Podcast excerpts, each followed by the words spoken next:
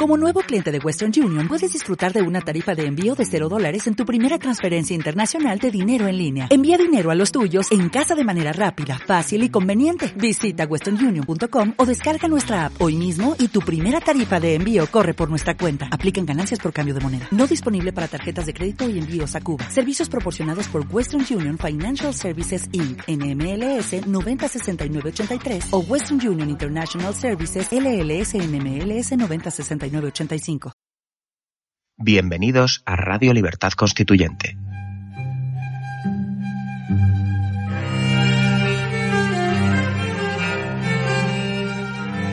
Están escuchando Radio Libertad Constituyente con don Antonio García Trevijano.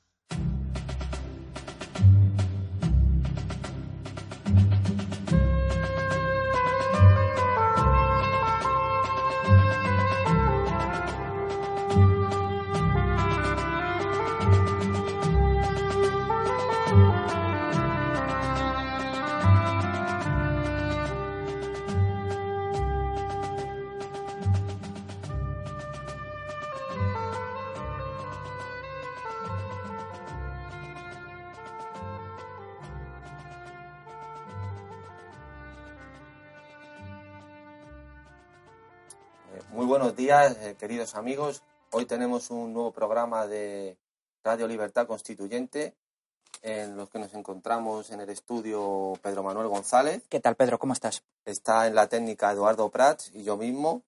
Aquí de, hago las veces de, de moderador entre dos personas, si se puede llamar moderador. No nos van a tener que moderar mucho, me O- parece. y de presentador también.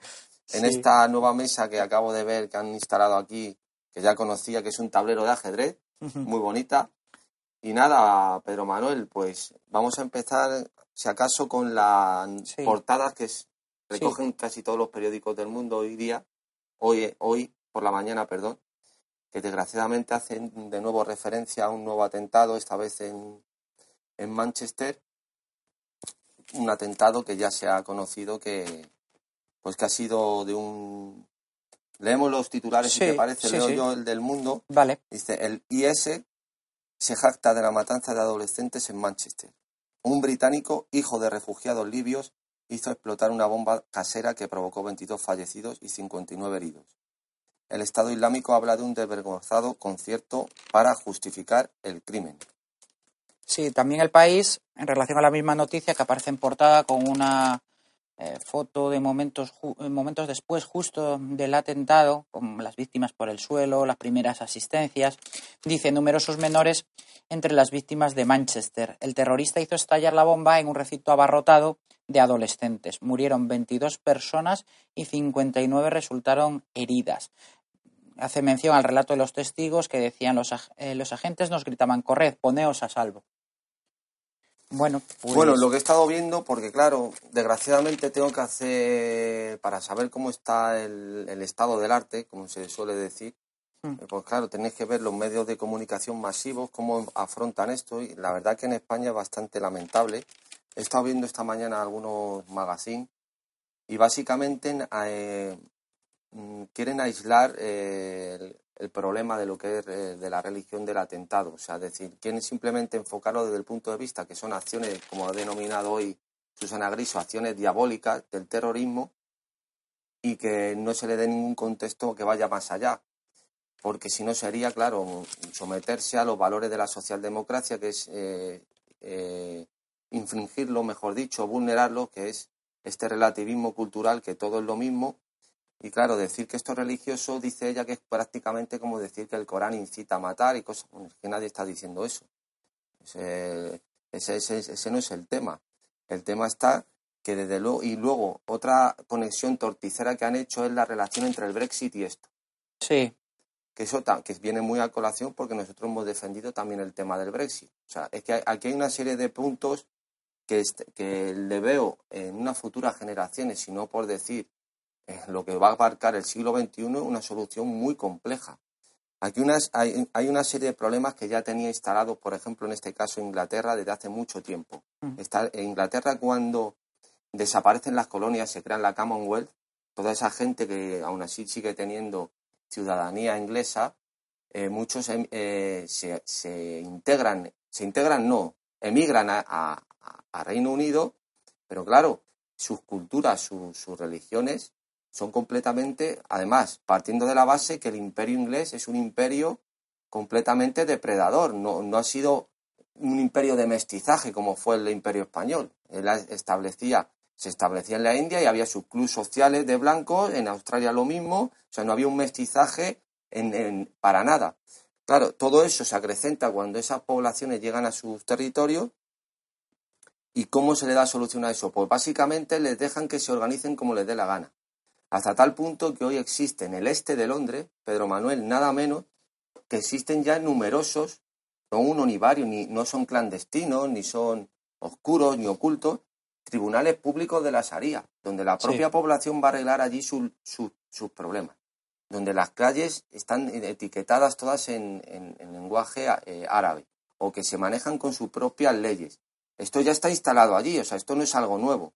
Este, este terrorista de 22 años había nacido allí, no venía de fuera. Eso es. Entonces, es decir, ¿cómo se aborda este problema? ¿Cómo quieren abordarlo? A través de la, de la, de la integración cultural desde el punto de vista como quiere hacer Macron, de dar una historia del Mediterráneo y de hacer convenios con los imanes.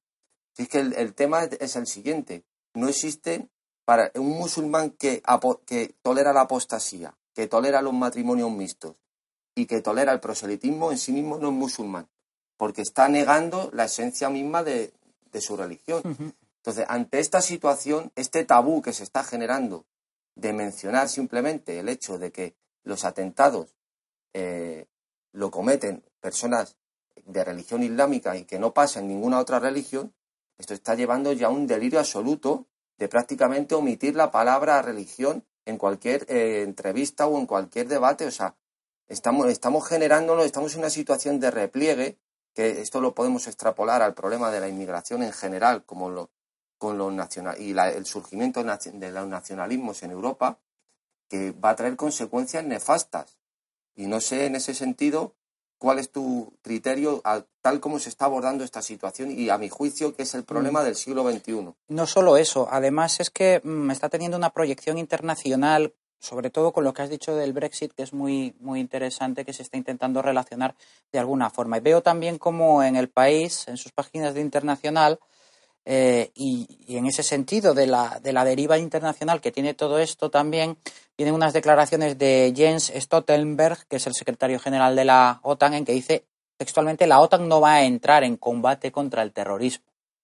Entonces es bastante sorprendente que por el, a lo mejor quizás eh, esa mentalidad que también aquí hemos visto otras veces, he hablado de ella, de entender la entender al otro. Entender al otro. Y la política internacional, como estuviéramos todavía con, la Unión Soviética y en los tiempos de la Guerra Fría, eh, no entrar de lleno al ataque del problema eh, islamista terrorista, sobre todo ya fuera, fuera de las fronteras europeas, por estar al lado de Rusia o por esas eh, desconfianza o esos recelos de Rusia como si todavía fuera la Unión Soviética, pues digamos que contribuyen todavía más a que el, problema se siga extendiendo o al menos se siga manteniendo.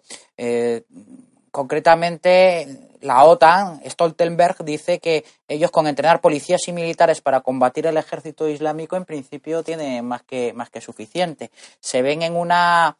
Eh, está poniendo el terrorismo islámico a la OTAN y a los, a los países atlánticos en una posición un poco eh, delicada entre dos aguas. Por un lado, en la necesidad de combatir el, problema terrorista y en la conciencia, como tú decías también, que es un problema que tiene unas derivaciones eh, mucho más profundas de lo que puede parecer y como también decías antes fuera de antena, que parece que ya nos tenemos que acostumbrar a como si esto fuera un hecho de la naturaleza, que estuviera... Eh, sí, como ha dicho un, un, periodista ABC, que me ha parecido muy bien, que está llegando al límite, como se acostumbran en, el, en el Caribe o en Japón a maremotos y terremotos, que ya en Europa nos tenemos que acostumbrar a vivir con esto. Sí, bueno, y en los años del plomo del terrorismo español, de ETA también parecía que era bastante común y había cierta apatía con el hecho de que cada semana mataran a uno o dos policías o uno o dos militares, ¿no? Pues ahora parece que llegamos a esa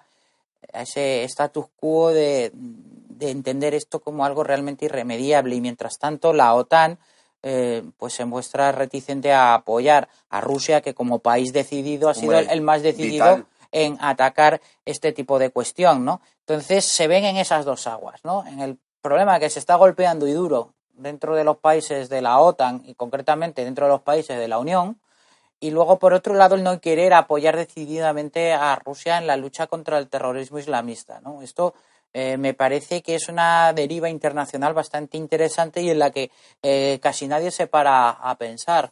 Eh, Mira, eh, en relación, como estamos hablando ahora en el contexto internacional, voy a recuperar una frase del Papa que ha dicho, creo que ayer, a la- a, eh, al hilo de la, su visita de- del presidente Trump. Mm. Tú fíjate lo que ha dicho. Dice que un, una persona, que, que quien levanta muros y no tiende puentes, a la, eh, o, sea, em- o sea, perdón, quien levanta muros en vez de tender puentes, que no es un cristiano. sí, Sí, bueno, entonces todas las murallas que existen, que quedan todavía en pie, tanto en, la, en todas las ciudades medievales o todas las murallas que protegían los puertos, ¿eso qué era? ¿Eso por qué era? No, eran, Sí. ninguno había, no había ningún, o sea, que no existían los cristianos en ningún sitio. sí, sí, sí. Es decir, ¿qué, qué significa esto? Esta política de, de tender puentes, que es la frase muy, por cierto, muy utilizada por los amigos del diálogo en España, de la socialdemocracia, de lo de tender puentes. Sí, sí. Entonces, claro, todo este tema, eh, eh, perdona que quería leerme algo que No, era- no, no, no. Te iba a preguntar ahora después, porque conoces bien el tema, y mm, preguntarte a ti si crees. Yo tengo. Yo creo que. mm, Tengo mi propia opinión, mi propio criterio al respecto, pero eh, no hay que perder de vista que también el atentado se produce en campaña electoral en el Reino Unido. Y si tú piensas eh, que en realidad estaba deliberadamente buscado que fuera así, como también se pudo, o se puede pensar que ocurrió eh, cuando fueron los atentados aquí en España del Del 11M, que fue también en una campaña electoral. Y si eso es así, si, yo a mí no me cuesta creer en las casualidades, creo en las causalidades, Mm. no en las casualidades.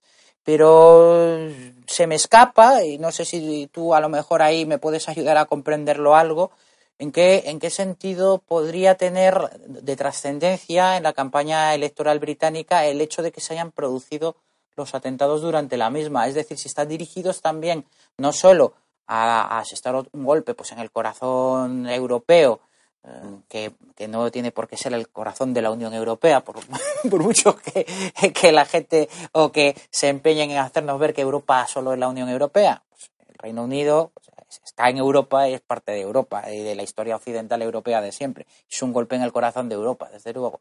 Pero si crees tú que el hecho de que, de que estén en campaña ha tenido algo que ver con la elección de la fecha de este atentado. Exactamente eso no, no sabría decir. Mi opinión creo que aquí sería, no, no diría nada más que algo sin, sin ningún fundamento. Lo que sí es cierto y es evidente que quieren ligar mucho la situación de una manera eh, con mala fe. Quieren ligar eh, la situación que está viviendo ahora mismo eh, de estado crítico, eh, de emergencia, eh, Inglaterra con el tema del terrorismo, lo quieren hilvanar al tema del Brexit. Sí, sí. O sea, es decir, no es, lo que estás diciendo no es baladí, o sea, no es gratuito. Desde luego hay ahí una conexión como que básicamente de una manera soterrada están diciendo que de un modo u otro también esto es consecuencia de haberse Exacto.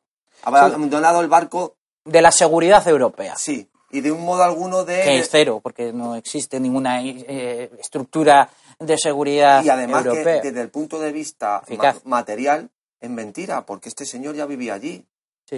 Es decir, no es algo que por vulnerar la seguridad Mm. que ha dejado, ha caído a unos niveles bajos por irse de la UE, ha entrado un comando o cualquier cuestión de este estilo. Es era una persona que era inglés, que ya vivía allí. O sea, que es que no tiene el enfoque que se le está dando, está completamente, completamente torticero, Sí, eh, opera luego. la mala fe y de luego va en la línea también un poco de la que tú dices. Desde luego, el enfoque que se le está dando no es, eh, no es desde el punto de vista sociológico, desde el punto de interpretación del terrorismo y de la interpretación de la religión. Es desde un punto de vista político en el que uh, se abstraen todos esos contextos y se opera de esa forma, básicamente que Estado, eh, Inglaterra está en una situación ahora de desventaja por haberse salido de la UE y que le pueden pasar cosas de estas por haber abandonado el barco y querer negarse a la gestión de inmigrantes y decir que la, culpa, que la responsabilidad solo es del resto de la Europa continental. Desde luego lo que has dicho está totalmente orientado y muy bien planteado el tema que va por esa línea.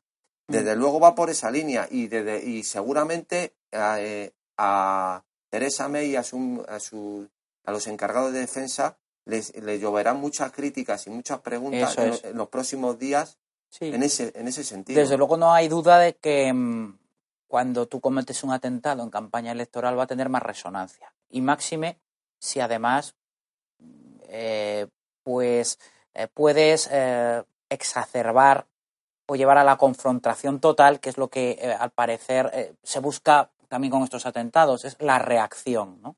Y digamos, sacar a la luz también los sentimientos más soterrados o más animales de la respuesta inmediata.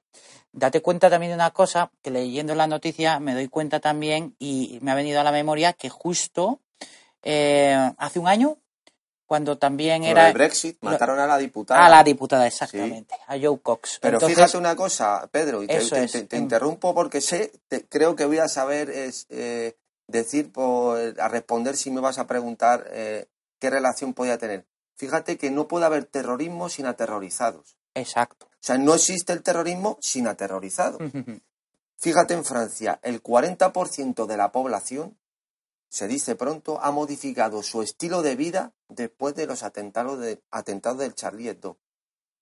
Esa eh, reacción a la que tú eh, eh, apelabas antes después de un atentado de este estilo, fíjate que eso en Inglaterra no pasó. Supuestamente iba a perjudicar al Brexit, porque era una diputada anti-Brexit y se le enfocaba desde el punto de vista del nacionalismo, el fascismo, la, ultraderecha a lo que se podía llegar a por, por tal de llevar a cabo su, su porque acuérdate que él, eh, en principio le mató diciendo eh, algo así como unos comentarios de que era antipatriota o una cosa así, aquel loco, ¿no? Sí, sí. En principio, sobre el terreno, eso generaría un miedo, si ese es el efecto, de que la gente dijera, anda, cuidado con esto. Pues no fue así. Es decir, ahí ha demostrado el pueblo inglés que reacciona de otra forma eh, respecto a, otros sucesos de este estilo que han sucedido en Francia. Sí. Y también se puede llegar a, otra conclusión que creo que es importante, que en los países donde existe representación, eh, el efecto político del atentado es menor que en los que no existe representación. Eso es muy bonito lo que está diciendo. Porque aquí, ahí en Inglaterra, con el sistema que tienen, o en Francia, es imposible hacer lo que aquí se hace, eso que se llama legislar en caliente. Porque es a través de los representantes de distrito como se tiene que llegar a esa, a esa ley. No existe esa posibilidad. Al haber representación, no hay esa legislación en caliente que se dice aquí. Que, por ejemplo, eh, ocurre lo de Marta del Castillo y se sacan la pena eh, perpetua revisable, la, cadena perpetua revisable.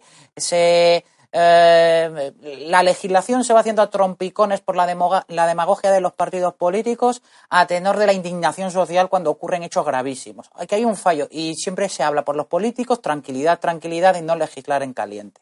Eso en los países en los que existe representación y el proceso de las leyes no se hace como aquí, que es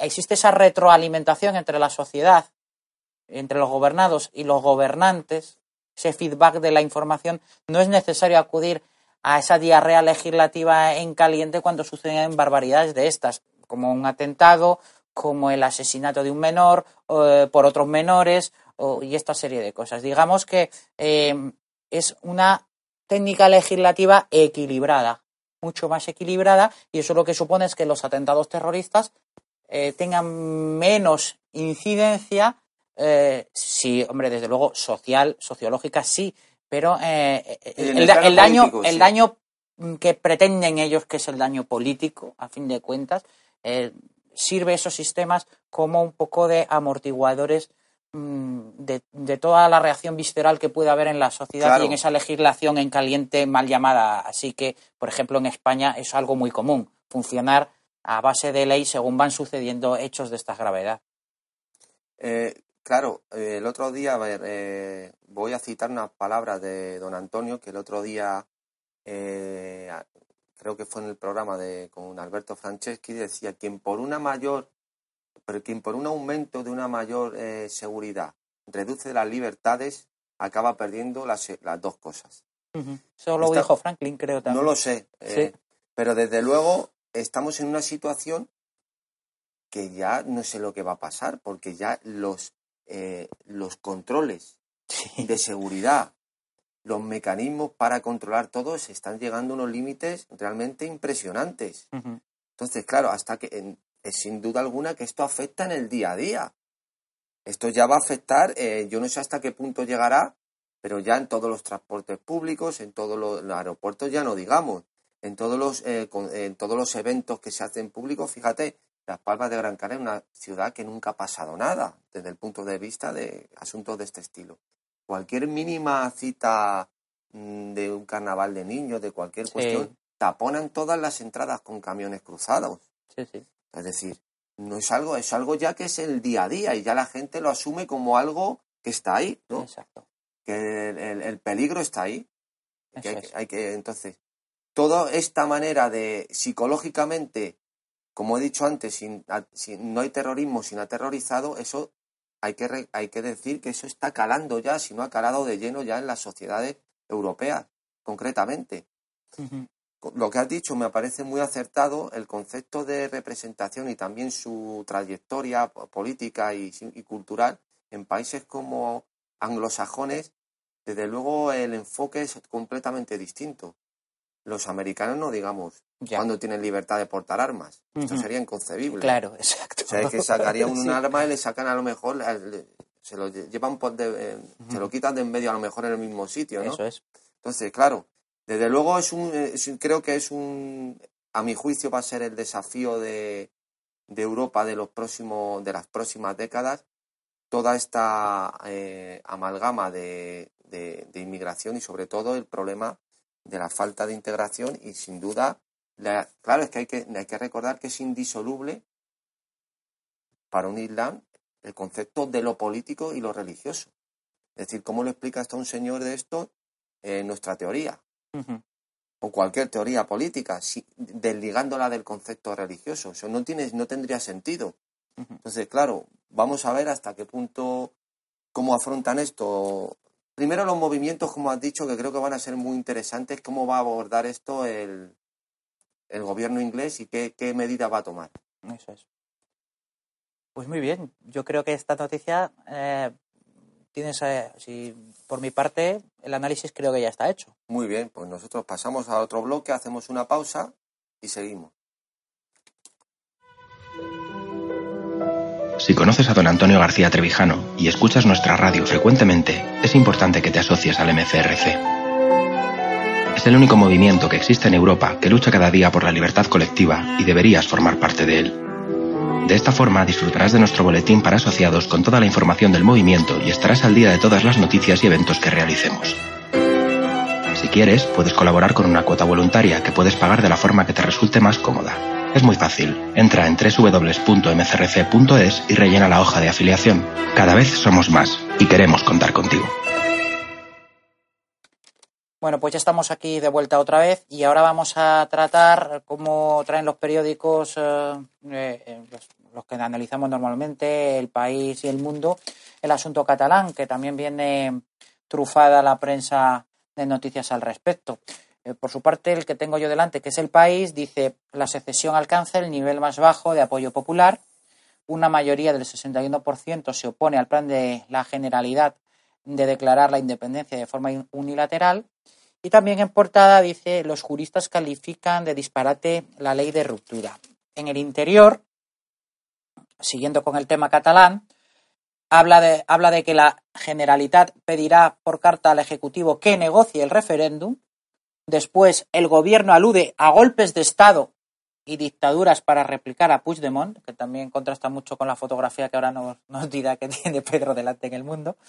Y también eh, la Asociación Mayoritaria de Jueces considera totalitaria la ley de ruptura catalana, constitucionalistas y politólogos califican el borrador de disparate. El presidente se reúne hoy con el fiscal general. Esto por parte del país. El mundo que lo tienes tú delante, Pedro, ¿qué, noticias trae? Dice a cinco columnas, eh, titular es La dictadura de la Generalitat. Rajoy asegura no haber visto en su vida una cacicada como la que intenta el gobierno. Ahora digo, ¿por qué dicen gobierno y no gobierno? ¿Y por qué no dicen gobierno también o first minister cuando hablan de Inglaterra o London? No sé. Bueno, no entiendo. Con su ley secreta de desconexión. Puigdemont remitirá al presidente una carta exponiendo su oferta para pactar el referéndum, o sea, su oferta. Bueno, mm, eh, yo directamente esto no lo leo porque ya me entran arcadas directamente de leer todo esto. Pero has dicho una cosa que me ha parecido muy, muy importante. Cuando, cuando has dicho que creo que en la portada dice que los juristas califican. Qué disparate. Claro, y ahora mi pregunta es: te pregunto, como ya no solo como abogado que conoces el aparato procedimental del derecho, ¿no? Como mm. el ejercicio como abogado, sino ya como jurista, que es otra cosa distinta. ¿Qué tiene que ver esto con los juristas? Es decir, esto es una sedición. Exactamente. Yo por eso me... ¿Cómo se puede abordar este problema yendo a los tribunales como podrías ir tú mismo o yo a poner una demanda? O sea, Rajoy apela al sentido común de los tribunales la sedición de un territorio de, de España y se queda tan ancho que si el Tribunal Constitucional se va a pronunciar, que si... Bueno, vamos a ver, que hay una sedición en toda regla, pero en toda regla, que no hay un orden, que no respetan el orden eh, político que establece la nación española, que van completamente a su aire, en connivencia, por supuesto, con todos los partidos estatales. Pero bueno, el caso extremo se está dando ya. El, el que tiene la facultad, el monopolio legal de la violencia, es el gobierno. ¿Qué uso hace de ella? Querías decir antes, me has dicho en la pausa, una cuestión sobre el fiscal. Sí, no, lo que decía aquí, que yo lo que sí que no entiendo es para qué. Una de las noticias que he leído el titular es que eh, Puigdemont se va a reunir hoy con el fiscal general en, Cataluña, em, con, José Manuel Maza. Eh, todo esto en el marco del proceso independentista catalán y tras conocerse el borrador de, esta ley de ruptura. Que la ley de ruptura, para que nuestros oyentes lo entiendan muy fácil y muy simplemente, es ni más ni menos que la inmediata declaración unilateral de independencia si no se celebra el referéndum soberanista que está pidiendo el gobierno catalán, el gobierno autonómico catalán, que es una administración del Estado, tampoco hay que perderlo mucho de vista, al propio Ejecutivo eh, Central. Si no se les concede, automáticamente, eh, como hablábamos antes y decía Eduardo, pues en, en, diciembre podríamos tener la declaración unilateral de independencia, si, como es previsible, o quiero que sea previsible, porque a lo mejor estoy hablando más de un deseo que de una realidad, se impide eh, la celebración en septiembre del referéndum según lo tienen pactado. ¿Y a qué narices va el fiscal general del Estado a reunirse con este señor que está promocionando directamente la sedición? ¿Para qué? Yo, si leo la noticia de que el fiscal general del Estado va a ver a Puigdemont, entiendo que será para detenerle. Porque es lo único que puede hacer y de lo único que tiene que dialogar con él. Con un sedicioso. Con un sedicioso un señor que está cometiendo delito. Y el fiscal general del Estado, como la máxima autoridad pública en la defensa imparcial del derecho, que es a lo que obedece el, estatuto del, lo que refiere el estatuto del Ministerio Público, pues debe ser para eso, ¿no? Y además no solo eso, sino porque en esta ley de ruptura, eh, si lo, bien, lo impactante, naturalmente, es esa inmediata declaración de independencia en el momento de que el gobierno central no pase por el aro de la convocatoria del referéndum eh, pues también te meten ahí que naturalmente eh, la, en cuanto entre en vigor esta ley, despliegue sus efectos, declaran incompetentes los juzgados y tribunales españoles para conocer por todos los delitos que están juzgando de políticos catalanes, de los catalanes, de los catalanes, yo no voy a decir de los Puyol directamente, pero hombre, a buen entendedor. son malos, pero no tontos. A, buen entendedor, pocas palabras bastan, ¿no? Directamente dirigida a suprimir la competencia de, juzgar, de ese juzgado extranjero, que sería eh, los tribunales españoles, en el mismo momento en que por el, por el eh, gobierno central eh, se deniegue, se niegue o se impida la celebración del, del referéndum y en consecuencia despliegue efectos esa declaración unilateral. Bueno, eh, Pedro Manuel, has dicho una cosa que, claro, pueden decir, bueno, ¿por qué dice que le detengan al Puigdemont este si no se ha convocado no se ha redactado ya la ley, si ha puesto en vigor? Porque aquí, como repetimos, como ha explicado mil veces eh, para los nuevos oyentes o para gente que no lo recuerde, ha explicado mil veces don Antonio, el delito de sedición no es un delito de resultado. No, de mera actividad. Simplemente promoverlo ya se, ya se está constituyendo el delito, se está. Entonces ya esto solo es más que motivo suficiente para, para tomar medidas eh, de detención y de, persecución contra los sediciosos. Pero al hilo de lo que has dicho de la ley esta que quieren sacar, es que están superando, bueno, le han dado siete vueltas, siete mortales y dos tirabuzones a, la, a lo que hizo Hitler. Porque Hitler, cuando para hacer su, para poder gobernar de manera única con su partido, después del incendio de Reichstag, más que demostrado, provocado, echándole la culpa a un pobre desgraciado anarquista polaco, decreta el estado de excepción y a través de ahí pone en marcha la ley de habilitación que le permite gobernar a base de decretos. Esto es que ni eso. Ni eso. No les hace falta ni estado de excepción ni nada. Esto es que yo quiero esto. Te voy a dar la oportunidad, porque soy generoso, de dialogar para que me lo des. Pero si no llegamos a un acuerdo, que el acuerdo es simplemente que me des lo que te pido, ya me hago yo una ley y me, y me declaro independiente. Esto es así. Esto tú lo cuentas y yo creo que es inaudito. Yo creo que esto no ¿Tú crees que esto se lo podría creer alguien? No, y había y de hecho que el país diga que constitucionalistas y politólogos califican el borrador de disparate, eso no es ninguna noticia. Exactamente. Es que no es ninguna noticia. Es que además no es el tema. Pero es que vamos a ver. Eh, ¿Y, si, el borrador hubiera sido como abogado, de otra forma, ya entonces sí habría que haberlo leído o habría que tenerlo en cuenta. Decir, es que esto el tema es simplemente. Es como la falacia naturalista de Hume, que quieren extraer de la existencia de algo la norma. O sea, del ser, el deber ser. Como hay un sentimiento o existen muchos nacionalistas que quieren la separación de un territorio, habrá que darle una solución a eso. No, no, es que eso ni siquiera tendría que entrar a, debate. Es que no se tendría, los juristas y, constitucionalistas leen, pero si el problema es que eso no habría ni que leerlo. Si es que esta gente debería haber estado detenida desde que empezó todo el tema de la promoción de la sedición y de las y famosas urnas de cartón. Creo que ya han comprado unas urnas nuevas de metacrilato. Eso no lo sabía. Sí, hicieron unas fotos todos muy contentos con las nuevas urnas y todo. ni idea, ni O sea, decir, esto es aparte de ser una romería, un cachondeo, pues vemos que se quiere abordar desde un punto de vista nada más que eh, judicial, en el sentido de que sean los procedimientos de los tribunales los que pongan coto a esto, y Rajoy prácticamente es un espectador. Y aún así se critica que acuda el gobierno a, a los tribunales, que es lo mínimo que puede hacer. Eh, porque también escuchaba a una de las adláteres de Pedro Sánchez, que ahora va a ser el mandamás de, del Partido Socialista, que eso de aplicar el artículo 155 de la Constitución, que es un disparate, que eso jamás de los jamás se sucederá.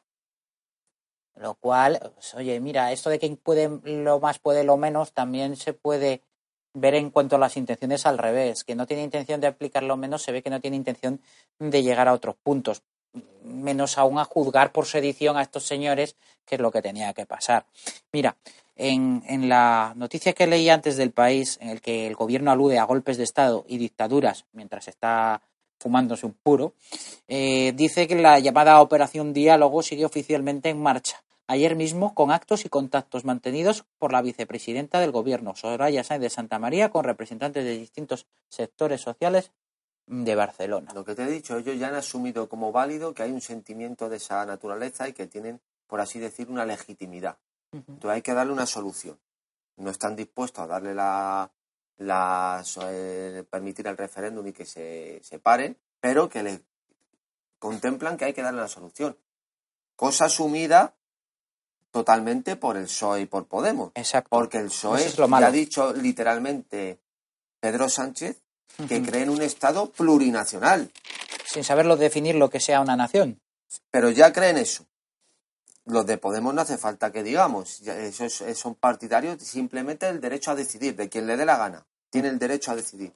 Entonces, claro, eh, la pusilanimidad de Rajoy en una situación y en una operación de repliegue constante salva, eh, desde el punto de vista, eh, lo ve mucha gente como el que está salvando los muebles. como el que están inundando todo y él está salvando los muebles. Claro, es que esto, eh, de un modo u otro, es, eh, es eh, alargar la agonía, hmm. porque esto llegará a un punto... No, no llegar a, peor, porque puedes llegar a un punto de no retorno.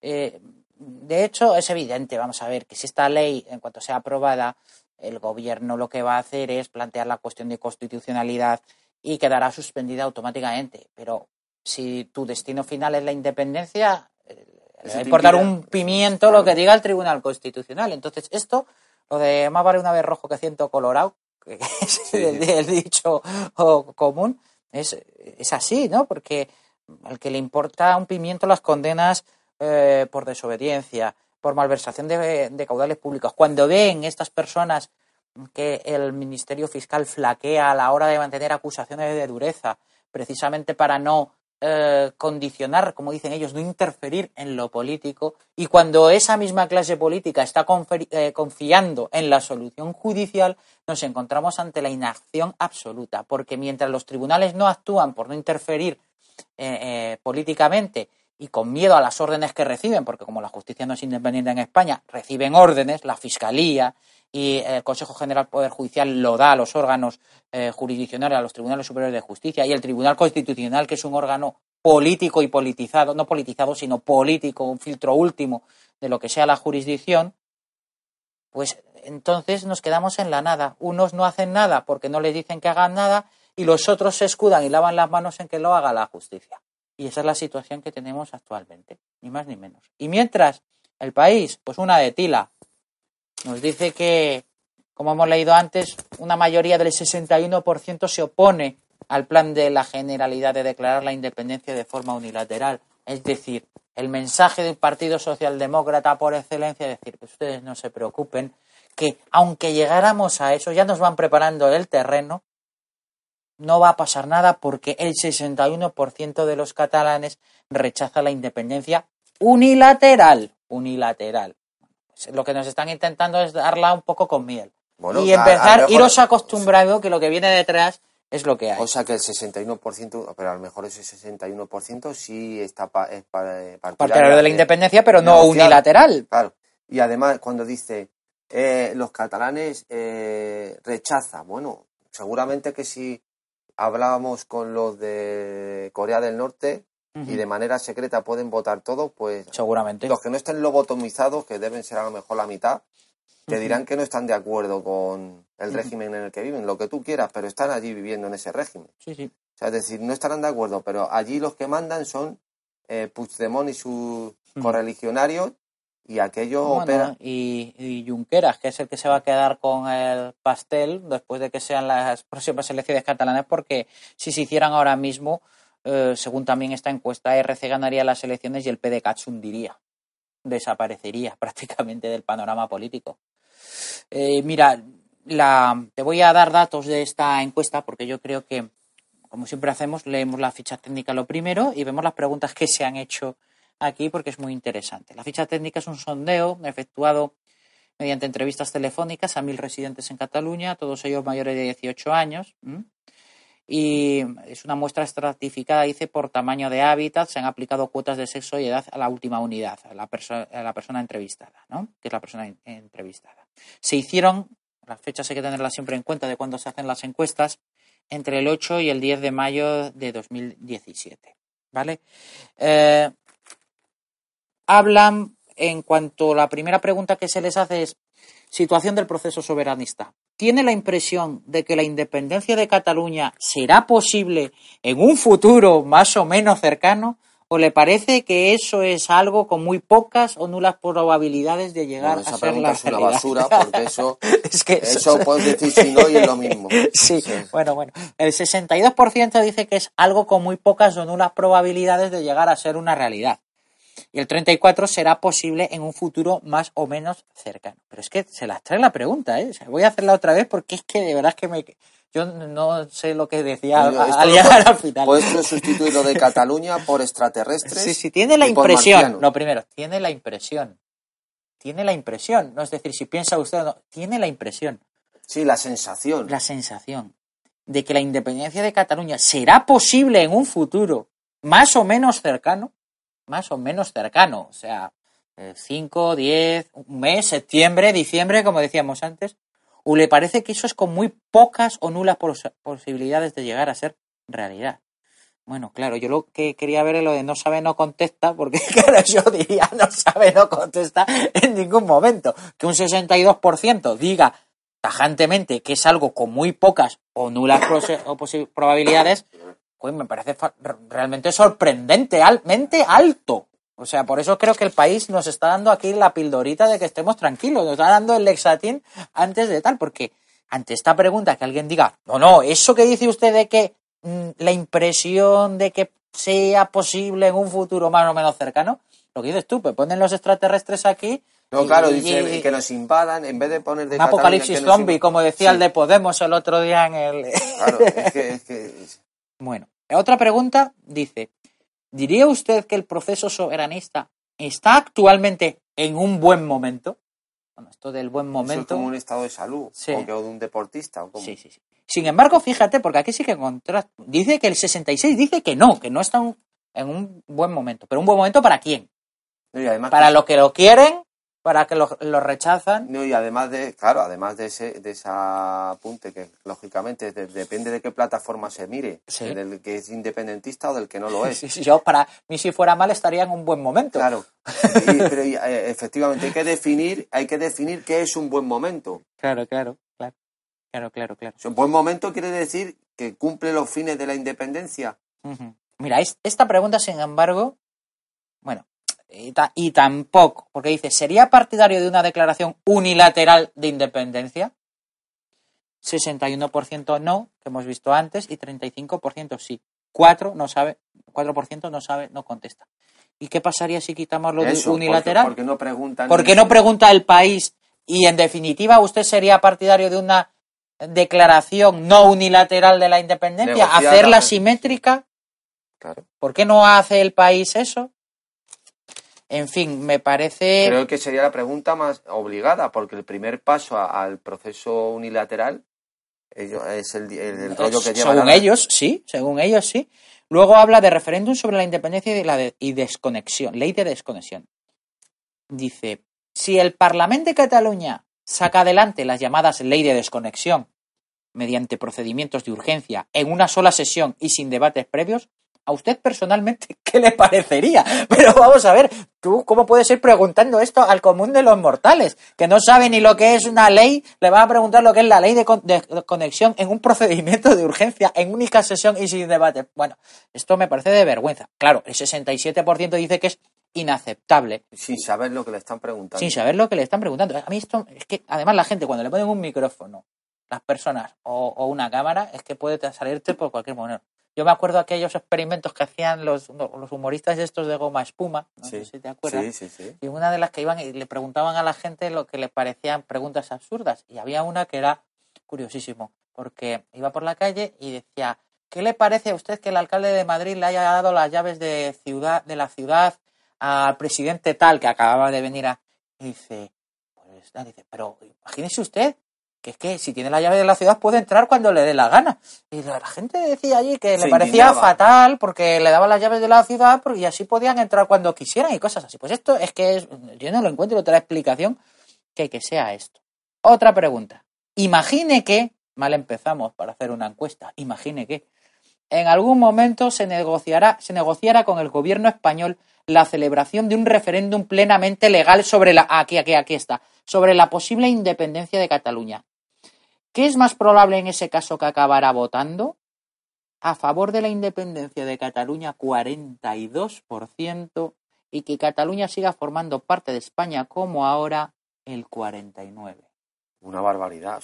y, el, titular del país es que el 61% de los catalanes rechaza la independencia. Pero sí, el, el, tema está que estos 49, estos 42 se comen a estos 49, porque estos son unos fundamentalistas que, no tiene nada que ver el prisma en que contestan estos con el prisma en el que defienden esto su idea de la, de la sedición. O sea, es decir, ya no es que estén pegados, que decir que unos son un poco más que otros es irrelevante en esos órdenes de magnitud, sino que además el ese 42%, imagínate. ¿Y por qué? ¿Por qué Pedro? y luego imagina, y luego la pregunta está muy mal hecha.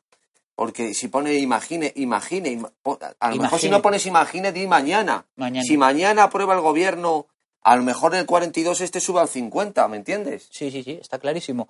Pero ¿por qué? ¿Por qué? ¿Por qué el país, el titular es la secesión alcanza el nivel más bajo de apoyo popular cuando hay un 42% frente a un Mira, aquí 49%? lo has leído también.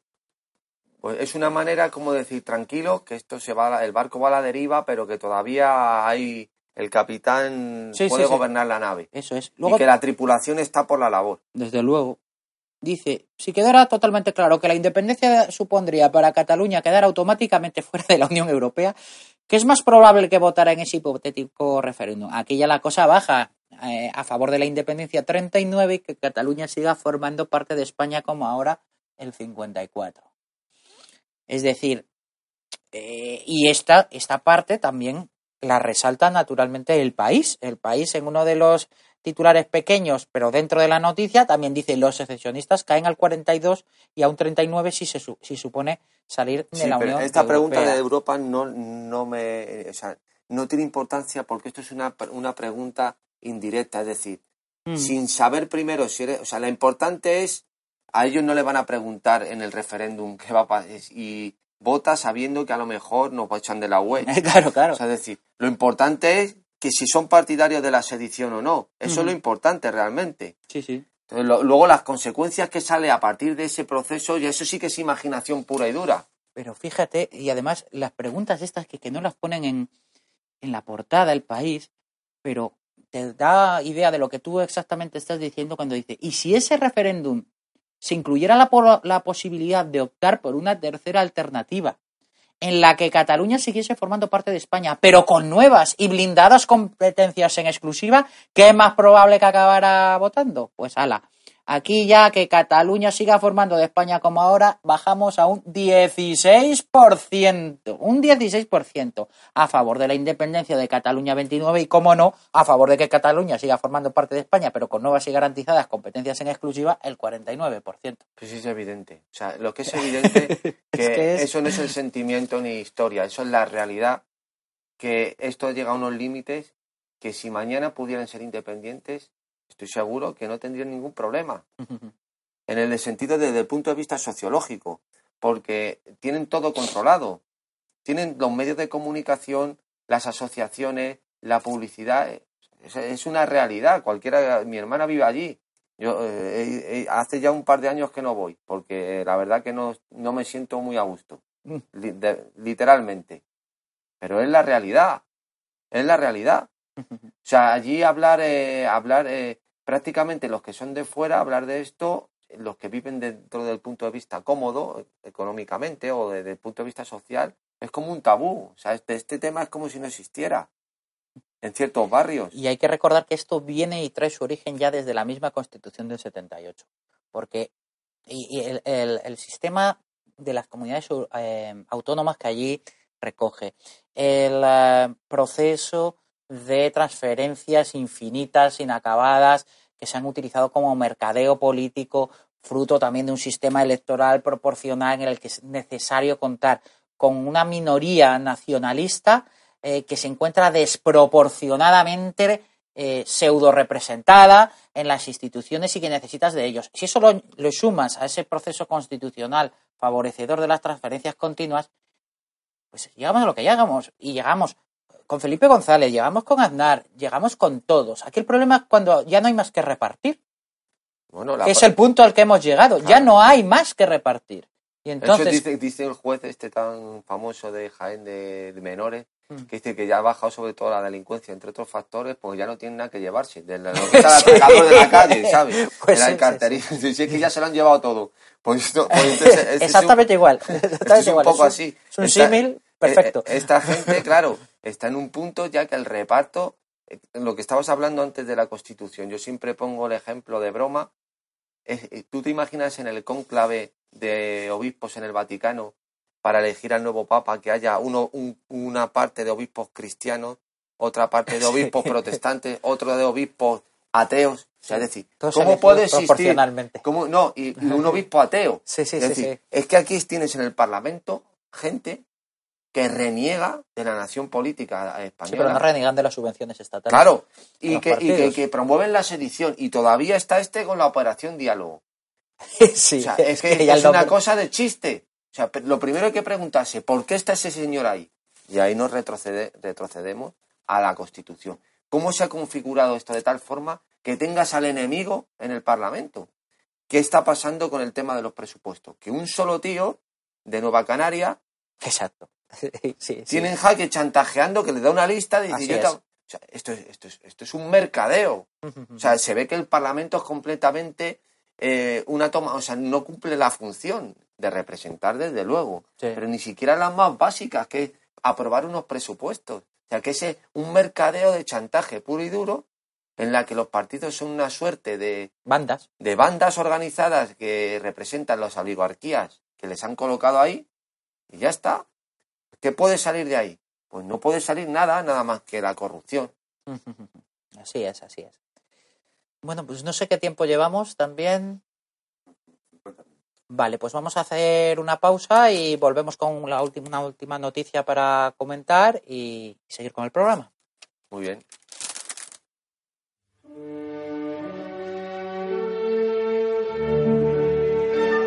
Estrenamos nueva web www.mcrc.es.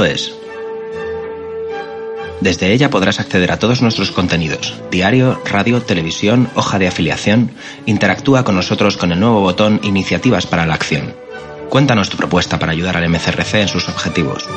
Colabora con el MCRC activamente. Entra en la web, dinos a qué te dedicas, qué labor puedes desarrollar y nos pondremos en contacto contigo. Todo desde un solo acceso, todo desde www.mcrc.es. Bien, ah, perdona. Perdona, Pedro, tú, por- favor. Volvemos a, a a- regresamos para el último bloque que Pedro Manuel nos va a traer una noticia como siempre de naturaleza digamos jurídica, del Sí. ámbito jurídico y que es muy interesante porque A mí siempre me gusta buscar alguna noticia de, del ámbito judicial y que me parezca importante o reseñable, sobre todo porque no aparezca en la prensa generalista, ¿no? que es lo que eh, ya es- hemos visto antes como hablando de Cataluña, los juristas dicen que la ley está de ruptura es un despropósito, para eso no se necesita ser jurista, sino solo tener sentido común. Pero hay otras que pasan desapercibidas y, reflejan un poco ¿no? el esquema de la degradación moral, cultural, política que estamos viviendo. En esta ocasión aparece en la página 26, como de tapadillo, una noticia en el margen que dice así. El Supremo anula los planes del gobierno para el Tribunal de Estrasburgo. Así a la buena podemos decir, bueno, ¿y cuáles son esos planes que tenía el gobierno para el Tribunal de Estrasburgo? Qué cosa más rara.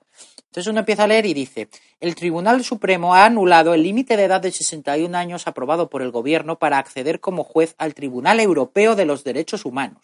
Con esta condición, el Ejecutivo pretendía beneficiar al expresidente del Tribunal Constitucional, Francisco Pérez de los Cobos, que aspiraba a este puesto frente a candidatos de más edad. O sea, que para favorecer a alguien de tu cuerda, cambias una ley de acceso a lo que se supone es la más alta instancia europea eh, judicial, jurisdiccional, con la brillante idea de decir que los jueces más experimentados no puedan acceder a la misma, sino que pones una condición de límite de tiempo, de tiempo de edad, de edad cronológica de tiempo de las personas, de los jueces, de los candidatos de 61 años. O sea que vamos a llevar a jueces inexpertos porque debe ser que no importa un pimiento, aunque el Tribunal Europeo de los Derechos Humanos. Bueno, esto, esto es una barbaridad, pero absoluta. Menos mal que el Supremo, por lo menos en esta ocasión, les ha pegado el palo y serán ha- porque todos tendrían más de 61 años. sería que los jueces del Supremo todos tendrán más de 61 años y a lo mejor tiene hasta incluso Así- así- alguna expectativa de destino. O Sí, sea, desde luego, desde debe luego. ser esto. Pero ¿esto qué es? Esto es la, el rechazo de la experiencia en una profesión como la, la de dictar sentencias, que es fundamental. Y además es preocupante, por cuanto hemos de recordar la loa a la juventud. Me recuerda la loa a la juventud del fascismo, de las juventudes hitlerianas, de las juventudes de los partidos políticos, de las juventudes del PP, de las juventudes socialistas, de Fuerza Nueva, esa loa a la juventud de, de, la pulsión fascista, totalitaria y antidemocrática y antiliberal. Por supuesto que sí. Y entonces, pues esto es un signo más de nuestros tiempos. Pedro, no sé qué te parece a ti. No, sí, lo que estás diciendo además, la comparación que haces con el, la idea de poner a la juventud como un valor, como un valor supremo, en el sentido de, de una virtud que trasciende más allá lo que es el, el, fenotipo, ¿no? Sino que ya entra en, en, el intelecto y en lo, lo, que puede aportar una persona joven, porque lo que acaba, el enfoque que has dado ahora en esta, en, este, en esta segunda anotación que has hecho es, claro, no es en sí mismo el hecho inconstitucional de vetar una, de, de, limitar una edad, es lo que significa eso, eso. O sea, es el rechazo a la sabiduría, a la experiencia, al conocimiento práctico. Al conocimiento de una vida en favor de lo que se supone que es la sangre nueva, que es lo bueno, que es lo, lo, lo, que realmente importa. En el mundo como en el que tú operas, que es el mundo jurídico, que si acaso hay un mundo donde la experiencia tiene un valor supremo, desde luego, es en el mundo judicial. Más aún en un puesto que es si no me equivoco, es en el Tribunal de la Haya. Sí, de Estrasburgo, de Estrasburgo. De Estrasburgo, perdón. Que no es un asunto puramente procedimental de analizar demandas o de, sino es alguna cuestión más jurídica, más filosófica, podríamos de fondo. decir, de fondo, que más aún, más valor tiene ahí la experiencia y el conocimiento. Sin duda. Entonces, claro, esto es síntomas, síntomas, síntomas, no signos de los tiempos en los que vivimos de la socialdemocracia. En que... Era Pol Pot el que también prohibía, creo que, tener cargos públicos también que superaran de cierta edad, de la edad juvenil o algo así. En sus, eh, en sus, en los gemeres rojos, creo que Seguramente. Eh, tenía una edad máxima, que no sé si era de 21 años o así, para ser general o, algo así. Creo recordarlo. Estoy hablando porque leí un libro muy interesante eh, sobre Camboya y tal, y aparecía este detalle que también me llamó la atención, ¿no? Que solo tenía a los, eh, los, digamos, los generales, sus comandantes en jefes, no podían pasar de, una, de la edad juvenil tampoco. Pues, Mira, en el cuestiones de edad, que estamos con este, me ha recordado una cuestión eh, ahora, anecdótica. Resulta que, eh, claro, el Nobel no tiene límite de edad, ¿no? Es más, la mayoría de gente mayor. Sí, suele ser. En cambio, el equivalente al Nobel, que es la medalla Fields, en matemáticas, el equivalente en matemáticas, sí tiene un límite, que son 40 años. Creo que son 40 años. Por ahí anda. Pero y nadie se sorprende en el sentido de decir, ¿cómo? No, es por un, ahí sí que tiene un sentido, vamos a decir, eh, orgánico, porque la abstracción en matemáticas y el nivel de abstracción más potente se tiene en los primeros años de vida y los grandes descubrimientos. Entonces, todos los grandes matemáticos, sus grandes aportaciones por el 90% son en edades muy prematuras. Por ejemplo, Newton la ley de gravitación la escribió con 22 años. Y así un montón de... un ejemplo así muy, muy conocido, ¿no? del número uno, que fue Newton. Pero ese caso no se da ahí, que curiosamente no existió, y ya lo remato la anécdota, no se puso el Nobel en, en matemáticas porque Alfred Nobel su mujer era amante los cuernos con Y Lobachevsky era el número uno y dice, como que el de Nobel, encima le tengo que dar al Nobel. le tengo que dar al Nobel. le tengo que dar el Nobel. Bueno, esta anécdota así histórica que viene con la cuestión esta de, del límite de edad y lo que significa, creo que sí es una es un signo de los tiempos en los que vivimos, que voy a, si me permite, sí, claro. Pedro Manuel, voy a enlazar con una cuestión que te conté al principio, que es el que tiene su relación, que es la modificación del lenguaje. Cómo, ya hay manuales del lenguaje no sexista o manuales eh, que se dan en, las universidades, que se crean también, bueno, siendo abogado, me han dicho, me ha dicho de buena tinta una, una abogada del Ayuntamiento de Madrid, que una base de una convocatoria las echaron para atrás poner, por no poner el bombero y la bombera. pues cualquier cosa. en general, eh, tuvieron que eh, eh, corregirlo y volver a publicarla. O sea, es decir, en esos términos estamos, pero en los que han rizado el rizo han sido nada menos que en el ayuntamiento de, de Zaragoza, en el que han introducido, yo no sé si conocías esto tú, el tercer género. Ni idea. O sea, es decir, para aglutinar en una en una, Una frase. en una frase también a leyes transexuales, o sea, gays, transexuales, lesbianas, pues ya han introducido el tercer género, que se llama Guía para el personal municipal y eh, que sepa qué atenerse y evite términos discriminatorios al redactar informes oficiales. Eh, esto es un manual de obligado cumplimiento, ¿eh? no son recomendaciones. Por ejemplo, expresiones rechazadas, voy al cuadro a lo sustancial. Los trabajadores. Ya no se puede decir los trabajadores. Ah, no. Se tiene que decir la plantilla o el personal. Ya no se puede decir el personal son masculinos, o sea, también lo discutiría, ya, ya puestos. ¿Por qué? Porque el personal. esta te la dedico a ti. Ah. El juez decidirá. Eso ya no lo puedes poner, Pedro Manuel. Ah, ¿no? ¿Sabes qué tienes que poner? Se decidirá judicialmente. Mm, Muy bien. Los interesados, tampoco. Hay que decir las personas interesadas. Ya los profesores que creaba problemas, porque había que decir profesores y profesoras también, porque si dices profesores y profesoras, ¿dónde metes al transexual ahí?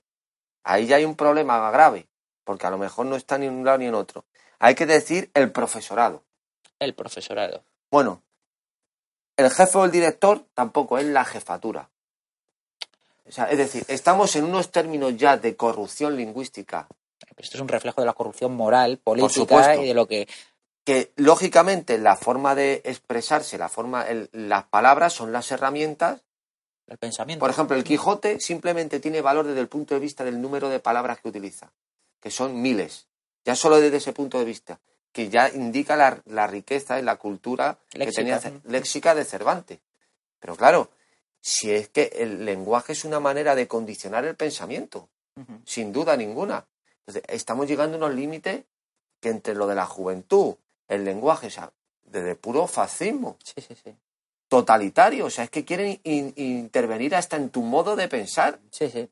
Es una cuestión realmente preocupante que esto no va eh, disminuyendo, va increciendo. Alegre, el de Podemos, en la- Bueno, dijo sigue, que sigue. La educación pública, la función era proteger a los alumnos de los pensamientos de sus padres. Esto lo dijo el otro día, así de claro. Es decir, que la educación pública, la función que tiene es evitar que los padres influyan en el pensamiento de sus hijos. cuando precisamente la educación se la, tien- la tienen que dar los padres. La instrucción es lo que le tienen que dar a la escuela. Pues eh, ha escrito un libro eh, haciendo una loa como un manual para los heterosexuales acerca de las bondades de la homosexualidad, en la que, otra- entre otras lindezas, dice que los homosexuales odian menos y mejor, que no tienen violencia de género, que no agreden, que no son violentos. No decir, tienen violencia de género porque la ley no lo prevé, Sí. entre otras cosas. es- exactamente, pero, pero además de todo eso es que es la virtud hecha hombre o mujer, o lo que sea. Es decir, es que ya no es en la defensa de la homosexualidad, ya es lo que dicen algunos ya historiadores, que es el homosexualismo. O sea, ya es que es una cosa, eh, vamos, eh, lo de esta gente ya es que está en el delirio puro, Sí, sí. auténtico. que se ve con normalidad y, y al revés, el que no está en el discurso oficial de la socialdemocracia no existe. No, barrido completamente. Además, ya los propios procedimientos ya te inhabilitan el poder salirte de ese lenguaje, porque ya en muchos sitios, como acabamos de decir, te obligan. Así es, así Así que nada, no sé cómo diré ahora. eh, el abogado Pedro Manuel decidirá qué diré. es. O me redactará la demanda, diré, no sé. O el de mando, el no servicio sé. técnico. Sí, no sé. sí, sí. Así es. Bueno, pues yo creo que hemos agotado ya casi, ¿no, Eduardo, nuestro tiempo? Seguiría yo aquí hablando con mi amigo Pedro, pues un montón de tiempo más, pero nos vemos limitados por lo que nos vemos limitados y lo vamos a dejar aquí entonces. Muy bien, Pedro Manuel, pues Un placer. adiós hasta y hasta mañana nuestros queridos oyentes y televidentes y mañana más. Pues muchas gracias a todos.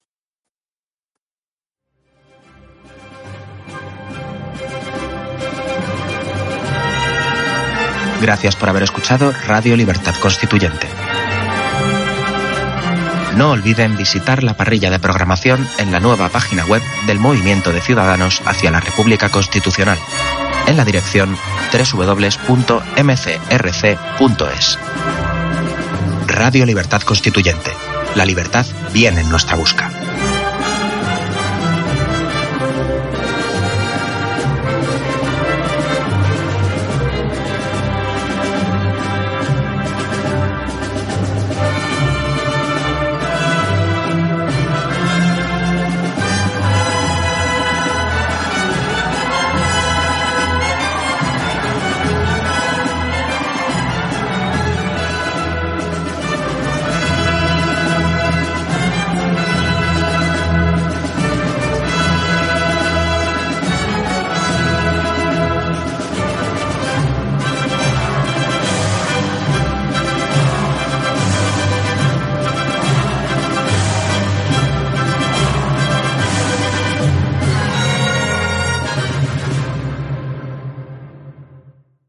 Preocupas por tu familia? Entonces, ¿por qué darles solo huevos ordinarios cuando pueden disfrutar de lo mejor? Eggland's Best, los únicos huevos con ese delicioso sabor fresco de granja, además de la mejor nutrición, como 6 veces más vitamina D, 10 veces más vitamina E y 25% menos de grasa saturada que los huevos regulares, además de muchos otros nutrientes importantes. Así que, dales los mejores huevos. Eggland's Best, mejor sabor, mejor nutrición, mejores huevos.